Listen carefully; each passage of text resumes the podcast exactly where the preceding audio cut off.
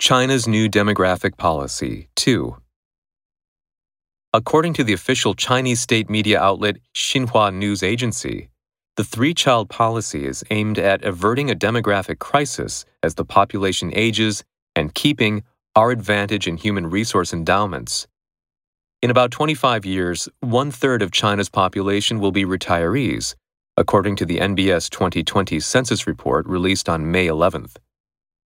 Bloomberg quoted Liu Li Gang, managing director and chief China economist at Citigroup, as saying that for the three child policy to be effective, the country will need a comprehensive policy package ranging from tax incentives, education, and housing subsidies, more generous maternity leave, universal provision of childcare. Mary Gallagher, a political science professor and director of the Center for Chinese Studies at the University of Michigan, says that the new policy will have little impact.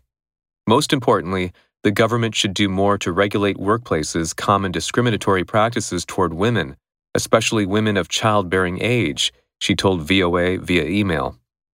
Sophie Richardson, China director at Human Rights Watch, told VOA Mandarin that the policy change does not reflect an advance in women's reproductive rights.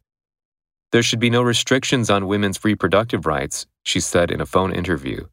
It's very clear that the authorities are making this decision because they are increasingly concerned about demographics, not about giving women the full authority they are entitled to.